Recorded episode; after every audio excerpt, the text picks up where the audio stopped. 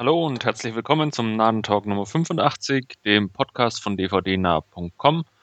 Äh, mein Name ist Wolfgang und mit mir heute dabei ist der verschnupfte Andreas aus Berlin. Hallo.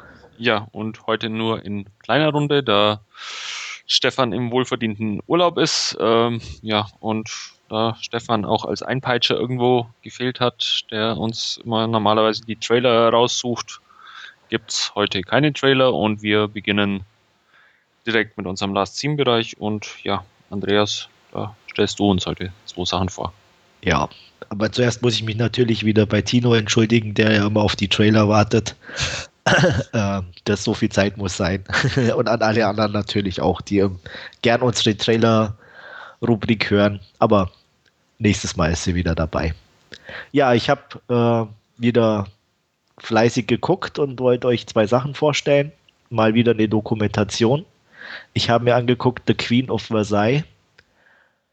Äh, ich kann es nur, ich glaube, ich habe es in so einem, mal Satz geschrieben, auch auf Letterbox, irgendwie das tatsächliche Bild, das man sich von amerikanischen reichen Familien macht, ist in der Realität dann oft noch viel verrückter und stranger, als man sich das vorstellen kann. ähm, in dem Film geht es um ein Ehepaar, Jackie und David Siegel. Ähm, er 74, sie 43. Also schon mal ein leichter Altersunterschied. Das Ganze wird gekrönt durch acht Kinder. Und äh, um das Ganze noch zu krönen, ähm, ja, wir haben es mit einer Milliardärsfamilie zu tun. Äh, David Siegel ist Besitzer von Westgate Resorts. Das ist so eine, ja, das ist so Timesharing-Ferien, die ja bei uns einen keinen allzu guten Ruf genießen, aber anscheinend in Amerika immer noch ähm, gut boomen oder zumindest geboomt haben. Ähm, die haben so scheiße viel Geld, dass sie natürlich ihren eigenen Chat haben und alles Mögliche. Und ihr Haus, in dem sie wohnen, wird zu klein. Und was gibt es Besseres zu tun, als sich einfach ein neues zu bauen? Und weil man ja ganz viel Geld hat, nimmt man sich ein Vorbild und zwar Versailles in Frankreich. Das man mal auf dem Foto oder im Urlaub gesehen hat, das weiß ich gar nicht mehr. Und fängt an zu bauen.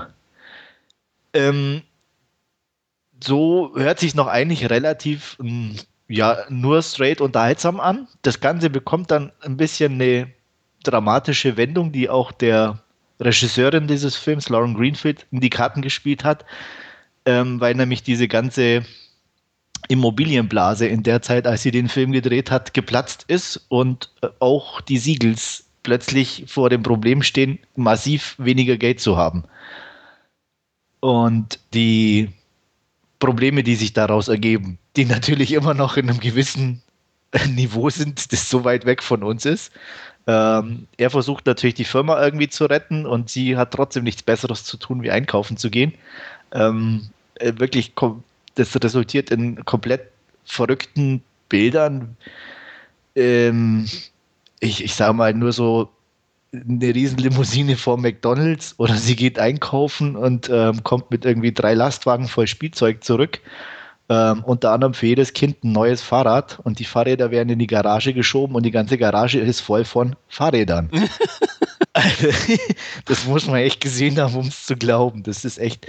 Ähm, ja, und das Ganze ist halt schon wirklich dann auch interessant, auch die, die, äh, die Entwicklung der beiden untereinander zu sehen, wie äh, auch er zum Beispiel in der Kamera immer ein bisschen offener wird auch ähm, und dann schon so Sachen reinbringt, die dann schon ein bisschen harter Tobak sind, auch ihr gegenüber. Und das macht es extrem interessant zuzugucken. Es ist kein, nicht die, die beste Dokumentation, da haben wir definitiv schon Besseres gesehen, aber durch, ich sag mal, durch das, dass es so weit weg ist von uns und wirklich so strange und bizarr teilweise, ist es halt auch auf der anderen Seite extrem unterhaltsam. Und ähm, ja, man muss, man muss sich das wirklich mal angeguckt haben. Also es ist schon faszinierend dazu zu schauen. Ich will jetzt nicht so weit gehen, ähnlich wie beim Autounfall, aber äh, es hat so schon so die Tendenz ein bisschen. Also äh, man sitzt zwischendurch schon wirklich da mit offenem Mund und schüttelt eigentlich nur noch den Kopf äh, über so viel auf der einen Seite Dummheit, äh, gleichzeitig aber auch so trotzdem kommt immer wieder so zwischendurch so ein bisschen Selbsterkenntnis durch. Also ähm, wo man dann auch sagt, okay, ganz so blöd können die alle nicht sein. Also zum Beispiel auch gerade sie, sie ist so typisch blond, äh, operiert ohne Ende, Riesentitten, läuft immer im Minikleid und High Heels rum, egal wo, was sie gerade tut. Ähm, und ähm, sitzt dann halt mal so vor ihm also, und, und, und ähm, gibt so ein Interview wieder und dann sagt sie halt, naja, sie weiß eigentlich gar nicht, was um sie herum abgeht und äh, wahrscheinlich wissen die, ähm, die den Film drehen, mehr über ihre finanzielle Situation wie sie selber und wahrscheinlich muss sie den Film angucken, um zu wissen, wie es wirklich um sie steht. Also, ne, also da, da merkt man dann schon, also irgendwo beschäftigt es die Leute dann doch irgendwo in einer gewissen Art und Weise. Und das ist dann echt schon sehr interessant anzugucken und ähm, ist teilweise auch echt witzig, muss man auch sagen. Also man hat schon gewisse Schadenfreude teilweise auch, aber es ist auch ein bisschen, ja, so, so ein auch zum Beispiel geht es auch ein bisschen um die Angestellten, hat so ein, so ein, so ein Touch, die, die da noch mit einer Rolle spielen. Nicht groß, aber also es ist auf jeden Fall hochinteressant anzugucken und ich habe es echt genossen ähm, und kann eigentlich schon, wie gesagt, wer sich für Dokumentationen interessiert und dem mal irgendwo Laien angucken kann, Free TV oder sonst wo, soll er es machen. Ähm, acht von zehn Punkten von mir. Wo hast du den gesehen? Weil, ich habe äh, die UK-DVD ah, geholt. Ähm, es gibt eine Blu-ray, aber nur in US und die ist, glaube ich, region locked. Also für dich kein Problem, aber und ähm, ich dachte mir, gut, ich will den mal sehen, deswegen habe ich mir die DVD da geholt, ausnahmsweise. Ich habe nicht nur geschaut, ob man in Deutschland irgendwo leihen kann, aber da. Ich glaube nur, das ist echt so, so ein Problem bei uns mit diesen äh, Dokumentationen. Ähm, da kommt nichts richtig raus. Also, ähm, ich weiß gar nicht, ob zum Beispiel von Herzog diesen Höhlenfilm, ob es den inzwischen schon gibt. Der lief zwar, glaube ich, sogar im Kino bei uns, aber auf Release wartet man da immer noch. Ähm, ich habe jetzt auch von ihm nochmal eine geholt über so Todeskandidaten in den USA. Oh, der soll so cool sein. Ja, ähm, den habe ich jetzt auch auf Blu-ray hier. Da ist aber auch so, den schiebe ich eher vor mir her, weil es natürlich wirklich ein nicht so einfaches Thema ist. ist. Ja. Ähm, und, aber sowas siehst du bei uns so gut wie gar nicht. Und, und, und auch, oder der Imposter oder irgend, auch, dass sowas angekündigt wird oder so. Wie gesagt, das Einzige, was ich bis jetzt immer mal mitbekommen habe, ist irgendwie Man on Wire, dass der mal nachts um elf irgendwo lief oder so. Ähm, aber ansonsten tut man sich da anscheinend bei uns echt schwer. Also Cave of Forgotten Dreams gibt's in Deutschland. Gibt's? Ah ja, okay. Äh, immerhin etwas. Die Höhle der vergessenen Träume. Ah, okay. Aber das ist natürlich auch wieder so eine Sache, das ist eher was ruhigeres, das zackt nicht unbedingt jedem zu. Mhm. Ähm, obwohl sie wirklich klasse gefilmt ist und alles und auch die Thematik zumindest für mich nicht uninteressant war. Aber ich denke mal, sowas wie eben die Imposter oder Queen of Versailles ist auch eher was, was so ein Massenpublikum, nicht allen, aber mehr auf jeden Fall zusagen könnte und die das interessant finden könnten. Und also da würde ich mir schon wünschen, dass sowas bei uns auch mal rauskommt oder bald rauskommt, hoffentlich. Also wie gesagt, ich kann Queen of Versailles definitiv empfehlen, dass man mal einen Blick riskiert. Nicht unbedingt kaufen, dazu muss man, glaube ich, die Sachen wirklich interessant genug finden wie ich, aber äh, anschauen, wo immer es möglich ist, auf jeden Fall. Da gibt es auch in Deutschland, äh, wie heißt das, auf RTL lief das, glaube ich, ein paar Mal oder auf Fox, die Geissens, außer irgendwie so eine ja, reiche ähm, Familie und wobei die, äh, das sind so, ach, das ist anders. Okay. Weil die, na, die sind schon so wieder so typisch deutsch. Weißt du, das ist schon wieder fast zu nah. Weil so, okay. ich sag mal, so typisch deutsche Prolls, egal ob mit oder ohne Geld, kennst du. Ja. Aber so dieses amerikanische, wie du dir das halt auch vorstellst, weißt du, so, so, du hast ja eine bestimmte Vorstellung von so einer typisch amerikanischen Familie irgendwie und jetzt stellst du dir das dann Ganze vor mit ein paar Millionen oder wie hier ein paar Milliarden ähm, und dann gewinnt das Ganze noch irgendwie eine, eine andere Dimension. Und ähm, für mich interessanter wie die Geissens. Und die Geissens, ich, ich habe, glaube ich, mal ein, zwei Folgen geguckt, die haben schon auch so diesen, so, so merkwürdigen Humor, wo du sagst, okay, das kann ich mir schon vorstellen, dass das einen gewissen Reiz hat, das anzugucken. Wobei ich das Gefühl habe, das ist schon wieder zu viel Show.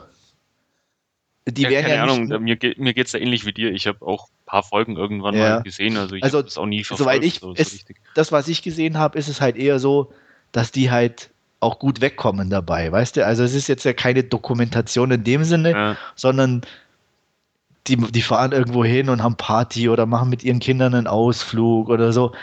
Ähm, deswegen, wie gesagt, und ich habe halt, oder die Sachen, die ich gesehen habe, eher das Gefühl, dass es halt auch alles für die Kamera einfach ist. Wohingegen halt sowas wie Queen of Versailles wirklich eine Doku ist, die war, die werden interviewt und alles und ähm, du kriegst halt da Sachen mit, wo ich glaube, bei den Geissens ähm, nicht unbedingt mitkriegen würdest. Ja. Und von daher ist da, ich sag mal, schon eine gewisse Ähnlichkeit da, stimme ich dir zu, aber trotzdem äh, irgendwie Welten dazwischen.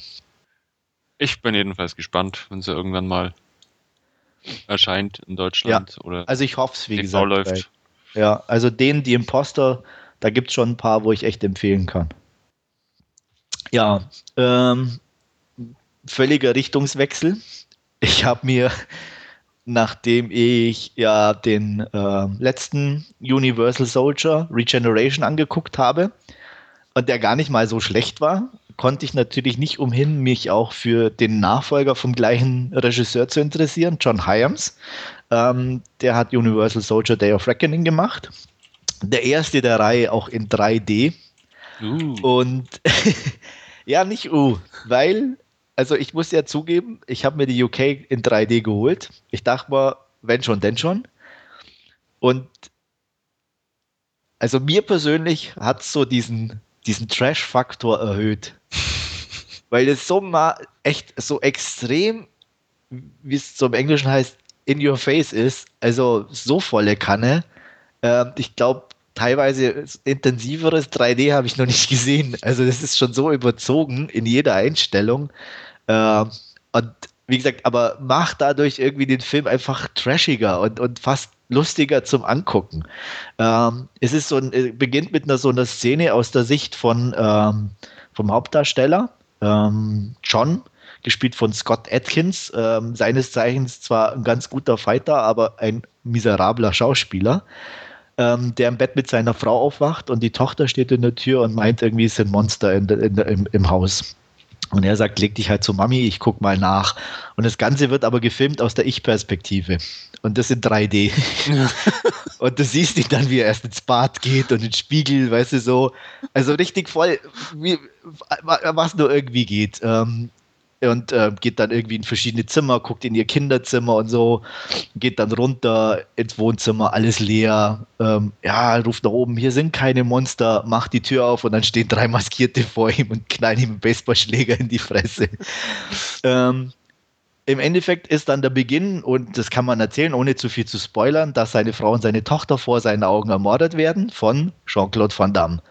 Äh, der sich einer von diesen drei Maskierten ist, die Maske vom Gesicht zieht und in der Einstellung, ich, ich weiß nicht, ob es beabsichtigt ist oder ob die keine Ahnung hatten, was zu tun, das so dermaßen ins 3D gezogen ist, dass dir sein Zinken voll in, im Film, weißt du, so raus. das, das meine ich so mit diesem Trash-Faktor. Und da gab es ein paar so Szenen, wo ich mir echt dachte, hey, das kann jetzt echt nicht wahr sein. Aber was es unterhaltsam macht. Ähm, ja, im Endeffekt geht es eben darum, dass dann dieser John, ähm, er wird dann schwer verletzt auch bei diesem Überfall, kommt im Krankenhaus zu sich, wird dann entlassen und muss halt versuchen, irgendwie wieder auf die Beine zu bekommen und versucht gleichzeitig ähm, Jean-Claude Van Damme zu finden. Der erfährt man dann eine Armee aufstellt von äh, ehemaligen Universal Soldiers, die er umdreht sozusagen zu seinen äh, Vasallen macht mit einem mit einer Droge. Und ähm, Dolph Lundgren ist sozusagen sein Major, der die ganzen bisschen so bei Stimmung hält und ähm, seine Befehle dann an die weitergibt. Und das Ganze ist halt wirklich schlecht geschauspielert, wie man sich es einfach für so ein B-Movie vorstellt. Es ist teilweise extrem brutal. Also es gibt richtig gute Shootouts und Fights und äh, äh, wird auch, wie gesagt, kaum halt vor irgendwas gemacht die einen mögen es, die anderen nicht. Ich fand es eigentlich noch okay, muss ich sagen. Also es war jetzt nicht zu viel für mich persönlich, dass ich sage, das war jetzt an der Grenze oder es war halt, wie gesagt, so dieser Trash-Faktor wirklich gut bedient. Ähm, und ähm, ich habe mich eigentlich während der ganzen Laufzeit hervorragend unterhalten gefühlt. Es sind in dem Film, ich weiß nicht auch, wie gesagt, was er sich dabei gedacht hat. Es sind sogar leichte Horroranleihen mit dabei in ein paar Szenen und, und so einem bestimmten Grundtenor. Und auch, wie, wie soll man sagen, Filmzitate, wirklich aus dem Zusammenhang gerissen, einfach irgendwelche äh, Bilder, die dir vor, äh, wo du sagst, okay, kenne ich, alles klar. äh, Apocalypse Now zum Beispiel, so eine Bootsfahrt, äh, schreit danach.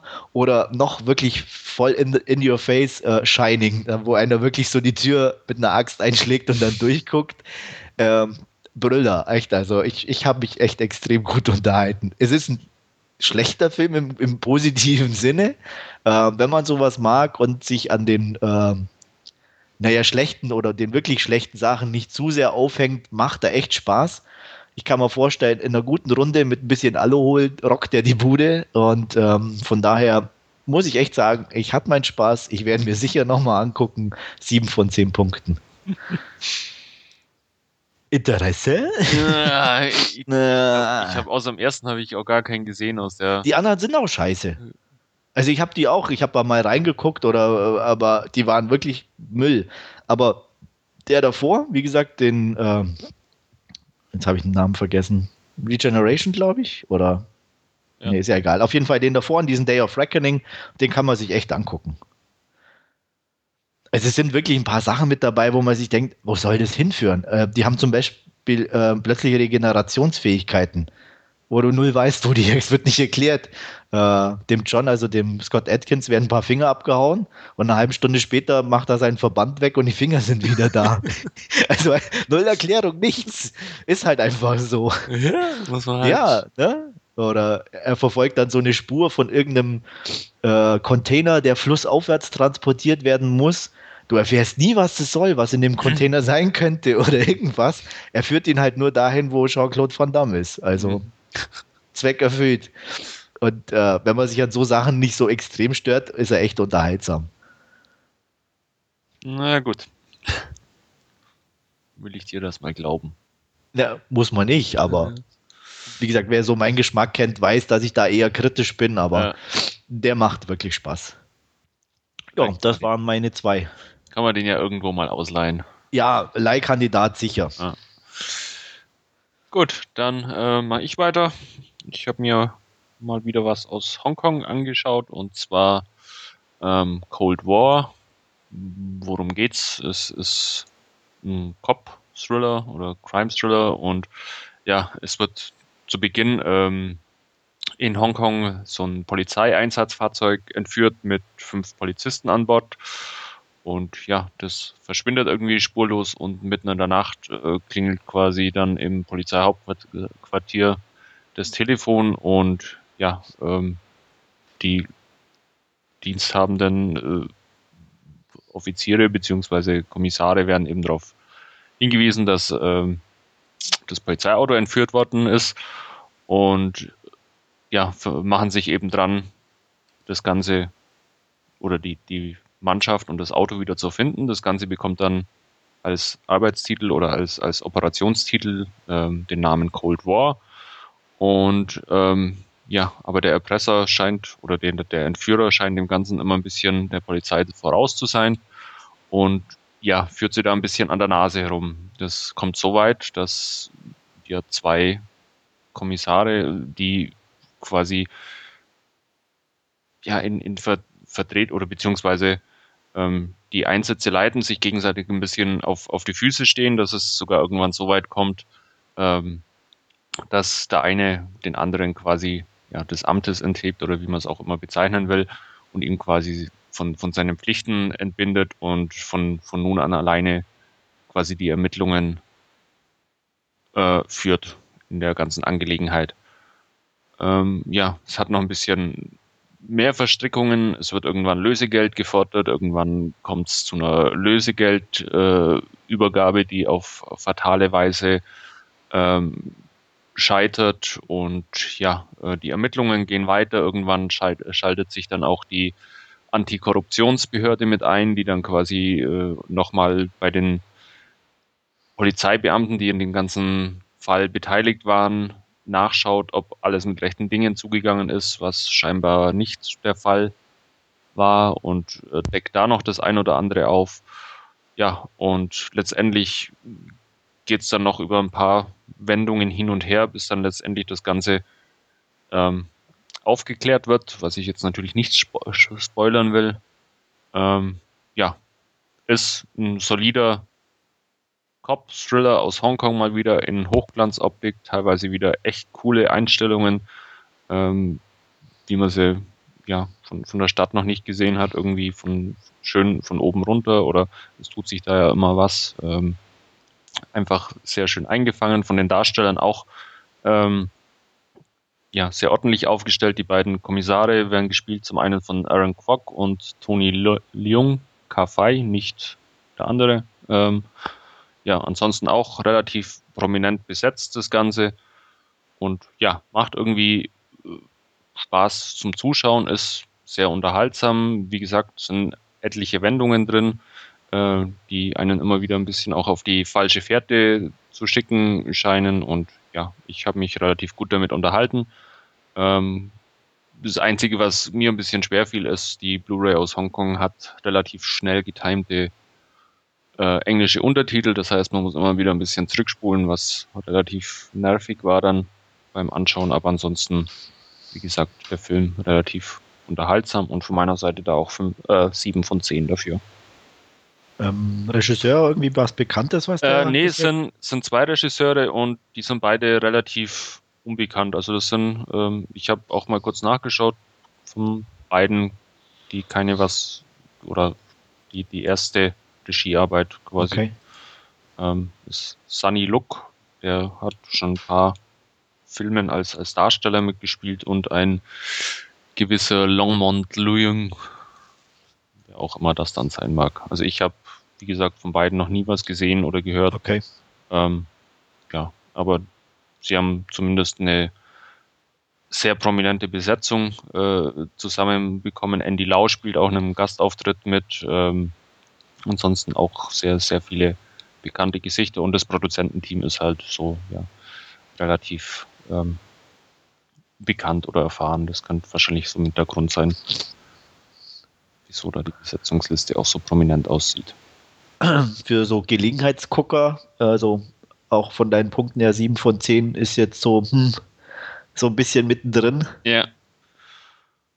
E eher oh, weniger oder? Ist echt schwierig. Würde ich vielleicht eher, eher, weniger okay. auch empfehlen. Also es ist dann schon recht, recht ja, ja, komplex ist vielleicht übertrieben, aber es ist dann schon so, so ein Hardcore-Hongkong-Cop-Thriller, wo dann teilweise auch ein bisschen so in, in äh, die Eigenheiten des Hongkonger Rechtssystems oder so mit, mit reinkommen, wo dann okay. die, die, Polizei aufgestellt also, ist oder so. Es ist dann kein, kein reiner Unterhaltungsfilm. Also da ist er dann vielleicht schon wieder ein bisschen ähm, ja, zu speziell irgendwo. Okay, also schon eher für Asien erfahrene zu sehr.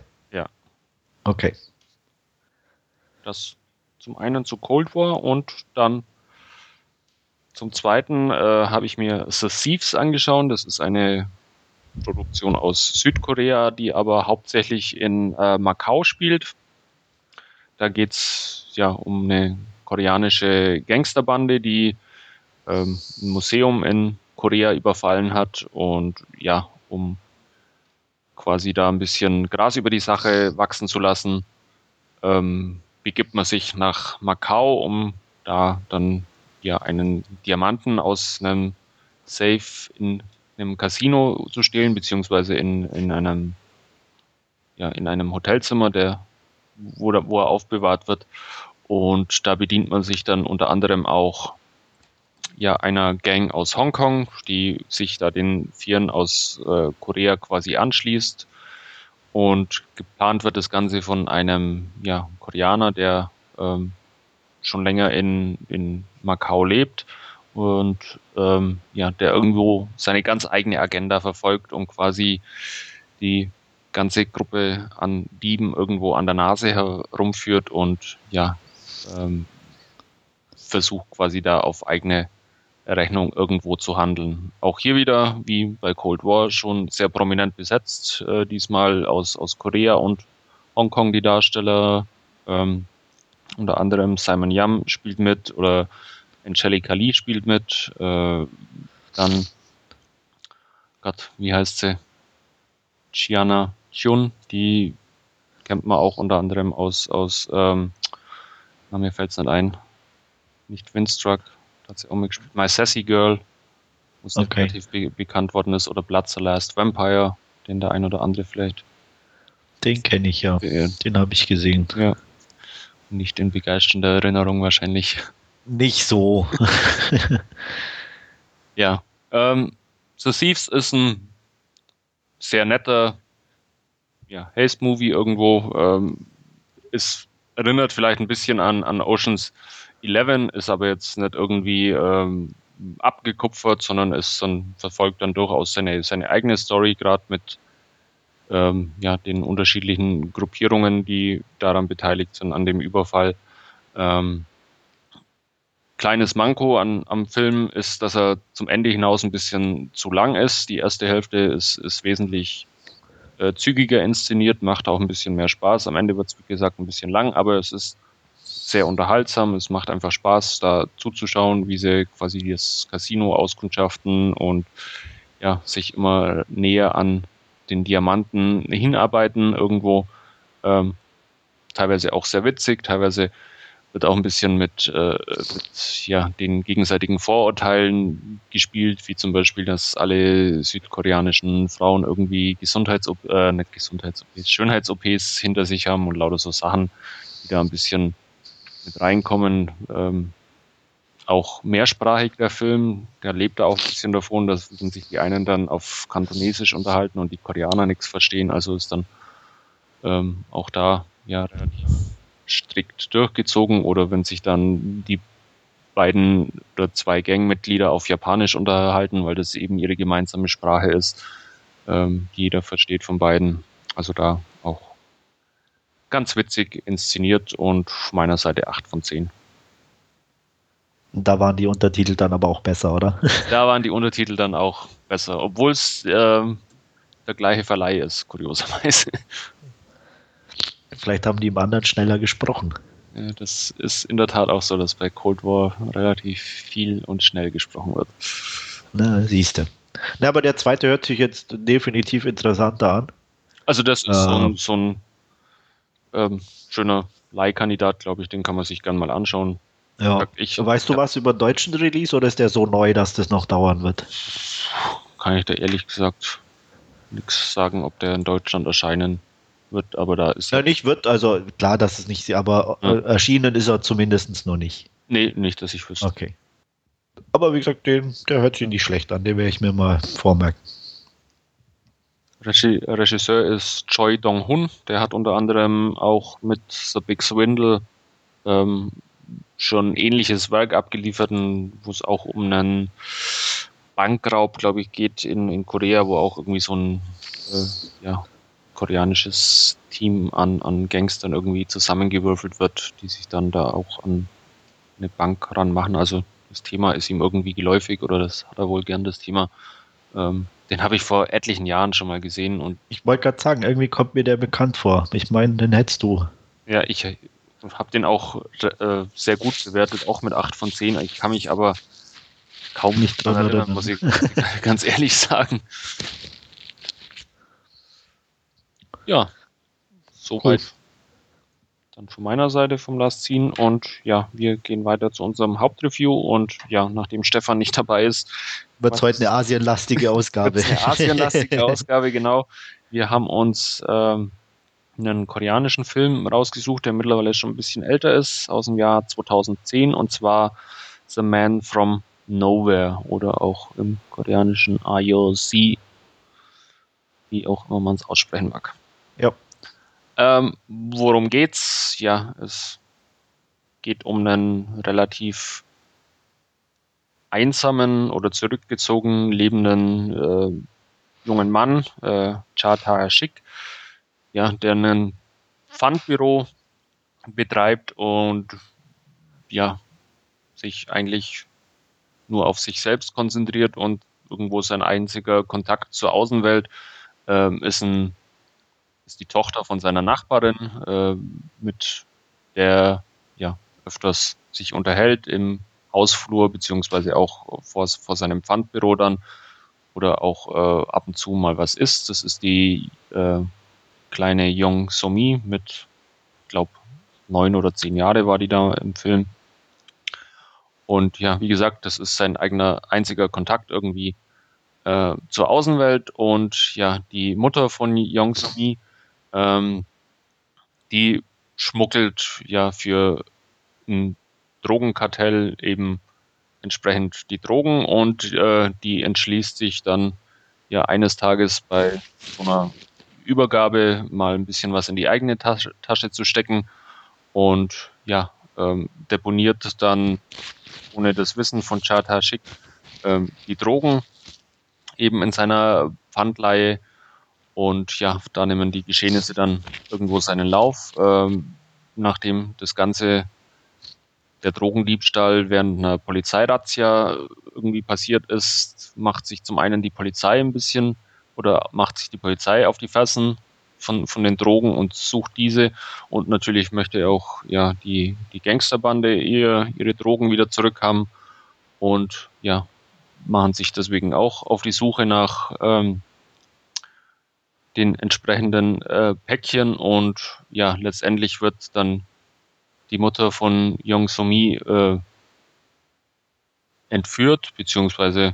gefoltert und äh, man versucht dann quasi ähm, ja die die Drogen von Tata Schick äh, wieder zurückzubeschaffen und ja das ist leider nicht ganz so einfach, wie man sich wohl zu Anfang auch gedacht hat.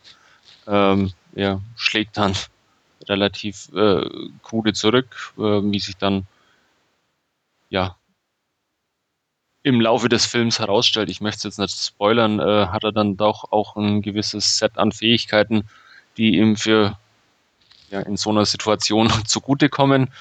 Und ja, ähm, nachdem der Versuch quasi von der Gangsterbande gescheitert ist, ähm, da die Drogen quasi wieder zu beschaffen, äh, wird dann letztendlich auch die, das kleine Mädchen irgendwo entführt und ja, Taishik wird damit dann quasi erpresst, äh, die Drogen zurückzubringen und äh, man entschließt sich aber dann gleichzeitig auch irgendwie dazu, ihn dann ja als, als Bauernopfer herzunehmen und ihm die ganzen Sachen irgendwie mit anzuhängen. Ja, und von da an nimmt das Ganze seinen Lauf. Ja, soweit mal die etwas holprige Inhaltsangabe. Es ist dann doch ein bisschen Ne, gar nicht so einfach, ne? Ja. Man will ja auch nicht zu viel verraten. Ja, er ist, also, äh, gerade wenn man den Film noch nicht kennt, ist es dann durchaus so, dass, dass sich ein paar Ereignisse dann doch relativ äh, überraschend irgendwo auch ergeben. Äh, ja. Und ich glaube, die sollten wir jetzt auch nicht spoilern. Nee, also für alle die, die den doch angucken wollen, die ja. ein bisschen was mit Asienfilmen anfangen können.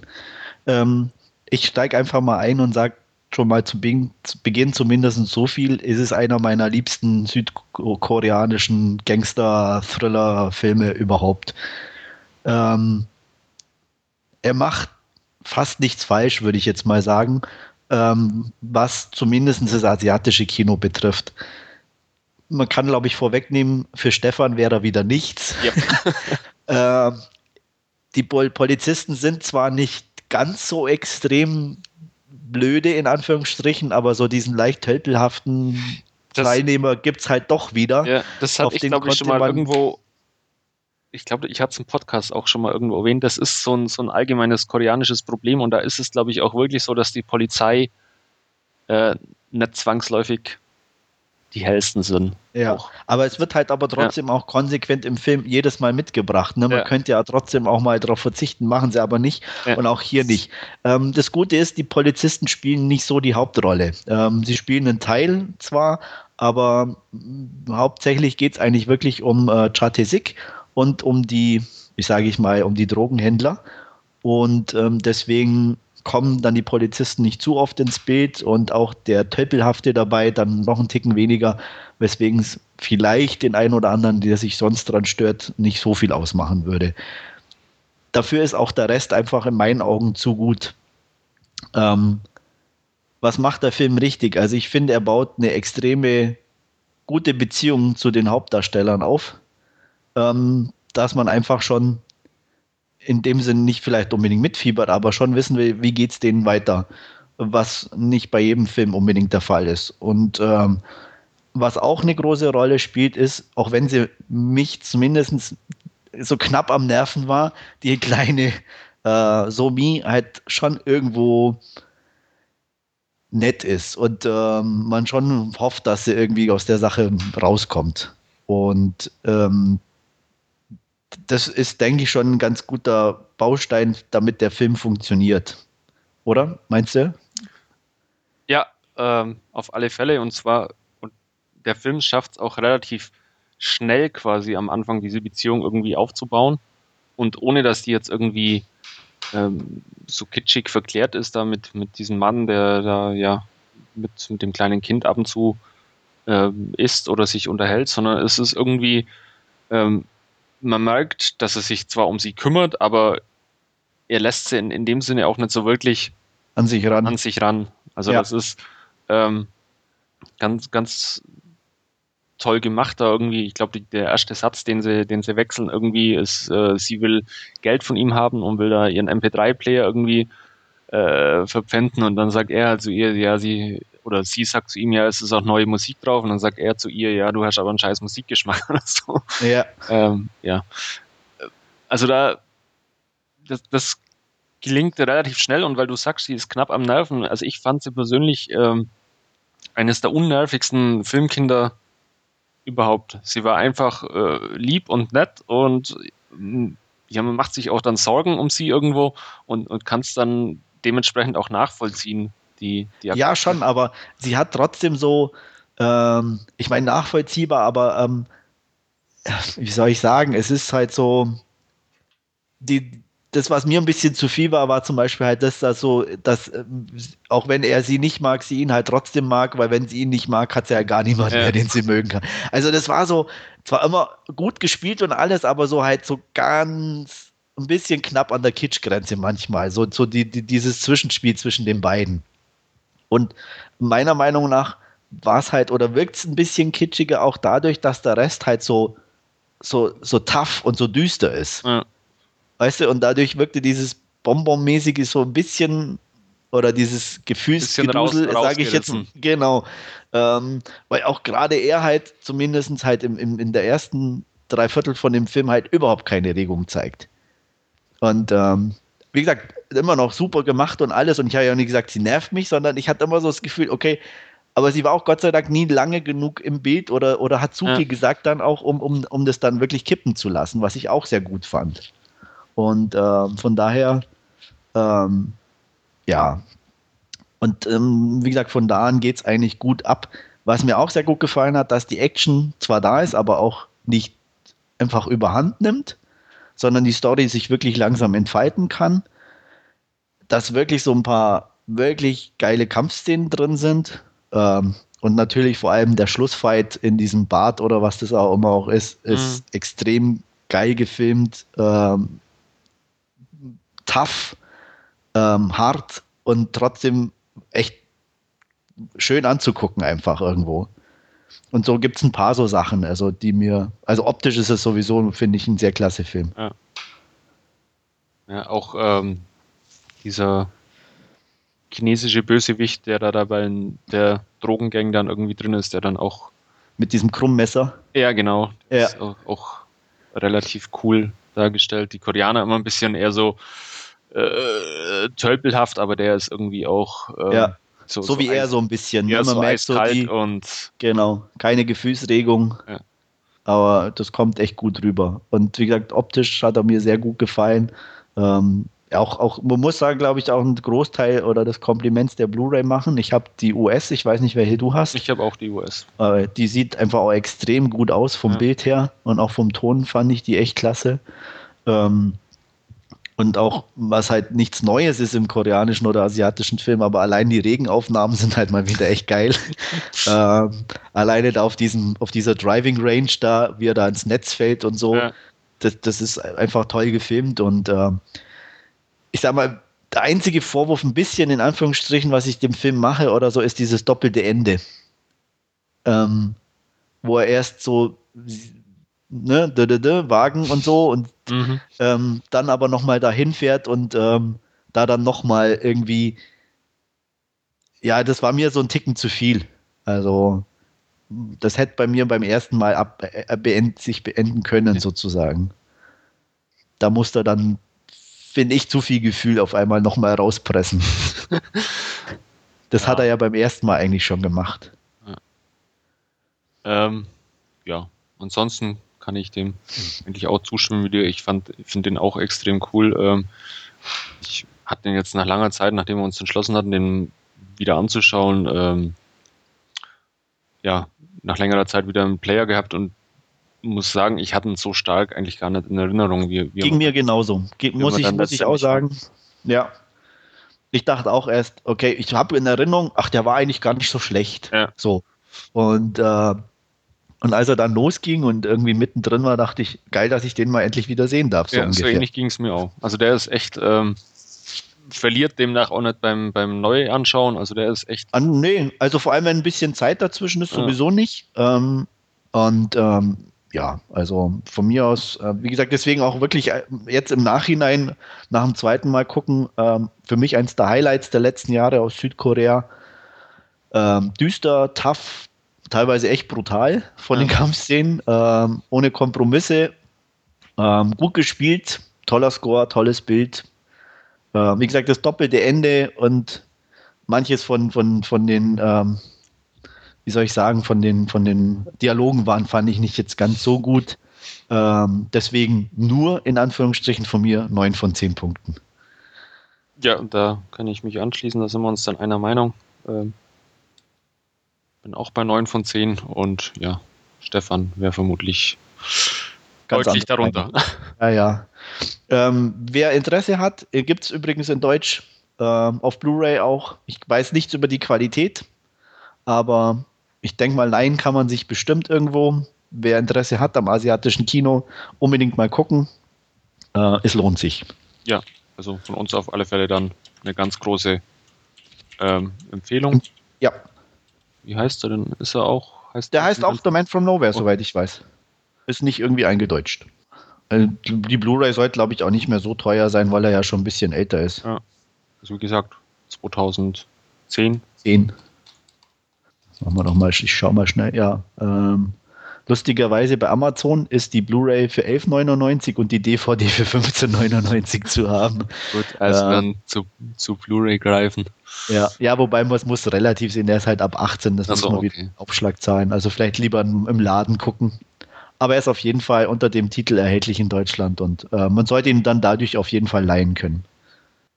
Ja, dann, wie gesagt, die Empfehlung von uns und ja. Damit. Heute eine etwas kürzere Ausgabe, genau. aber kommt mir gelegen, weil, wie ihr sicherlich gehört habt, ich bin etwas verschnupft und äh, freue mich jetzt auf mein Sofa. Ja, ich werde mich jetzt dann auch Skyfall widmen noch, wahrscheinlich. Ja, dann wünsche ich dir da viel Spaß. Ja, Dankeschön. Und wir hören uns demnächst wieder. Genau. Und ja, vielen Dank fürs Zuhören und bis zum nächsten Mal. Tschüss. Ciao.